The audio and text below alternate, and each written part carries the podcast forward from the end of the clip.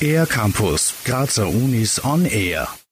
Ein Roboter, der selbstständig Menschen in einem Labyrinth aufspürt und Alarm schlägt, sobald er fündig geworden ist. So einen Rettungsroboter zu bauen, ist das Ziel der Robotics Challenge an der TU Graz. Wie der Wettbewerb funktioniert, erklärt Organisator Martin Kandelhofer. Generell geht es darum, dass man einen kleinen Rettungsroboter baut, der autonom, selbstständig in einem Labyrinth seinen Weg findet und im Zuge dessen auch sozusagen Menschen detektieren kann. Menschen sind in dem Fall so kleine Heizpads an den Wänden. Der Roboter hat einen Temperatursensor und dann muss, muss eben diese Menschen zuerst einmal erkennen und dann auch irgendwie anzeigen, ah, er hat jetzt einen Mensch detektiert, zum Beispiel durch Leuchten oder durch ein akustisches Signal. Wer bei der Robotics Challenge mitmachen will, kann sich mit einem kurzen Motivationsschreiben in Teams von zwei bis fünf Personen bis zum 27. März bewerben. Anschließend werden sie von der TU Graz bei der Entwicklung ihres Rettungsroboters unterstützt. Nachdem wir sozusagen die Teams ausgewählt haben, gibt's dann bis zur Challenge hin fünf bis sechs Open Lab Days, wo dann die Teams zu uns ins Labor kommen und an ihren Robotern arbeiten und programmieren. Und da gibt's dann auch zwei Experten, Studenten von uns, die die Teams dann sozusagen fachlich begleiten. Bereits zum zweiten Mal wird den Studierenden mit der Challenge die Möglichkeit geboten, sich mit anderen Studierenden auszutauschen und zu messen.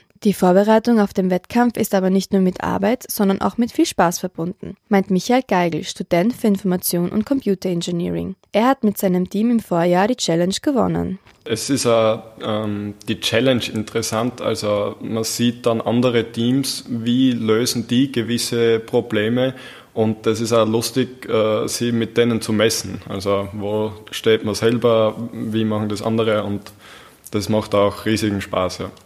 Bereits erlangtes Wissen kann also im Rahmen der Challenge direkt in die Praxis umgesetzt werden. Michael Geigel und sein Teamkollege Sebastian Jandl wollen auch dieses Jahr dabei sein und ihren Titel verteidigen. Ich glaube, wir sind sehr froh, dass es die Challenge gibt und wir, wir finden es auch wichtig, dass sie existiert, weil sie bringt uns als Bachelorstudenten dazu, dass wir einen Teil von dem Wissen, das wir schon im Studium erlangt haben, eben direkt praktisch einsetzen können. Das passiert ja nicht immer und überall. Und ich glaube, es ist eben nicht nur für die, für die Informatikstudenten interessant, sondern kann, könnte auch auf jeden Fall für andere Studienrichtungen ähm, einen interessanten Einstieg in Programmieren und, und in, in Robotik bieten. Die Gewinner und Gewinnerinnen der Challenge sind nicht nur um eine Erfahrung reicher, sondern werden zudem mit einem Preisgeld von 300 Euro belohnt. Gesponsert wird es vom Softwareunternehmen Incubed IT. Um alle offenen Fragen zu klären, findet am 6. März ein Kickoff-Event zur Challenge statt. Der Wettbewerb selbst wird am 29. Mai im Robotics Lab in der Infeldgasse 10 ausgetragen.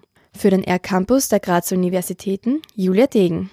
Mehr über die Grazer Universitäten auf ercampus-graz.at